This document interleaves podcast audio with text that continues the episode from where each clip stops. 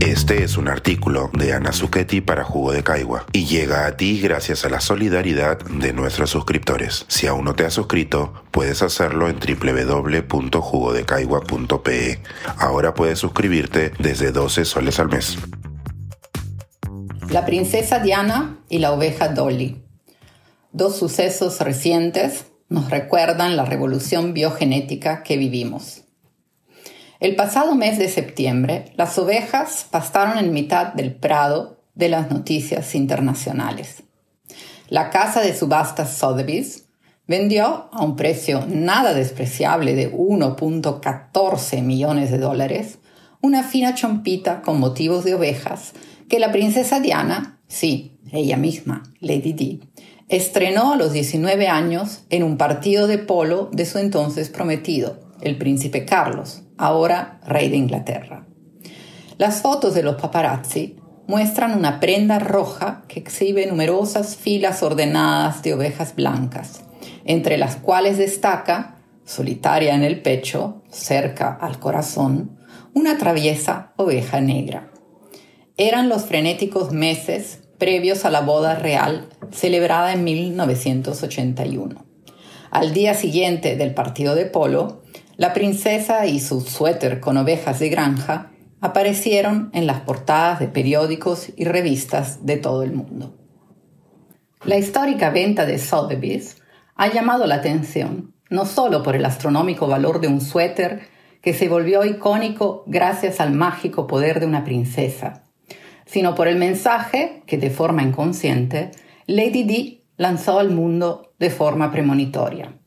La princesa, amada por el pueblo, se convertiría, pocos años después, en una frágil oveja negra de la familia real.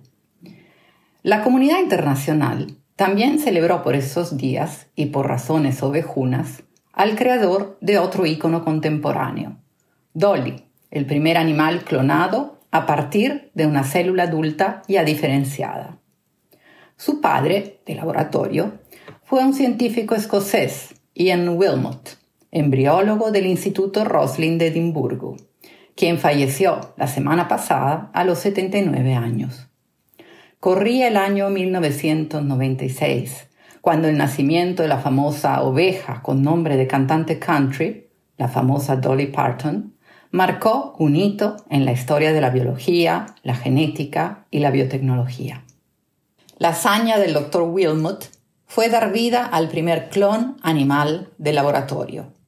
El nacimiento de Dolly pasó por 277 pruebas fallidas y requirió la colaboración de tres ovejas. De la primera se obtuvo una célula mamaria, de la cual se extrajo el núcleo, que mediante impulsos eléctricos se fusionó con un óvulo previamente vaciado de su material genético, proveniente de otra oveja donante. Este proceso, llamado transferencia nuclear somática, en inglés Somatic Cell Nuclear Transfer, permitió transferir la información del genoma, ADN, de la célula mamaria a un óvulo vaciado de su ADN, que, reprogramado y estimulado para la división celular, comenzó a desarrollarse como embrión. El embrión clonado fue implantado en el útero de una tercera oveja, la madre oveja sustituta. Y después de una gestación normal, casi cinco meses, Dolly vio la luz. Una oveja blanca, genéticamente idéntica a la oveja de la que se extrajo la célula mamaria. Era el primer mamífero clonado a partir de células adultas y se rompió así el paradigma de que un organismo completo solo puede desarrollarse desde células embrionarias.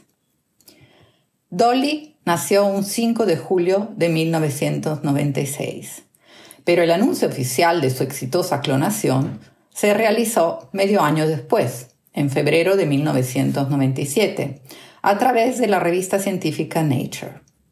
Como con las ovejas de la princesa Diana, causó no poco revuelo. Los paparazzi, esta vez, llegaron hasta el establo del Instituto de Investigación. Si bien el acontecimiento generó controversias éticas sobre la posibilidad de abusos de la clonación en humanos y animales, La clonación de Dolly marcó un antes y un después en la ingeniería genética y sus diversas aplicaciones. Después de Dolly, se logró la clonación de numerosos otros animales a partir de diversos tipos de células adultas, no solo mamarias, como ratones, vacas, cerdos, perros, gatos, caballos y otros mamíferos, incluyendo primates no humanos como los macacos. Actualmente, se está buscando usar la clonación para conservar especies en peligro de extinción o incluso repoblar el planeta con especies extintas, un asunto que también genera controversias.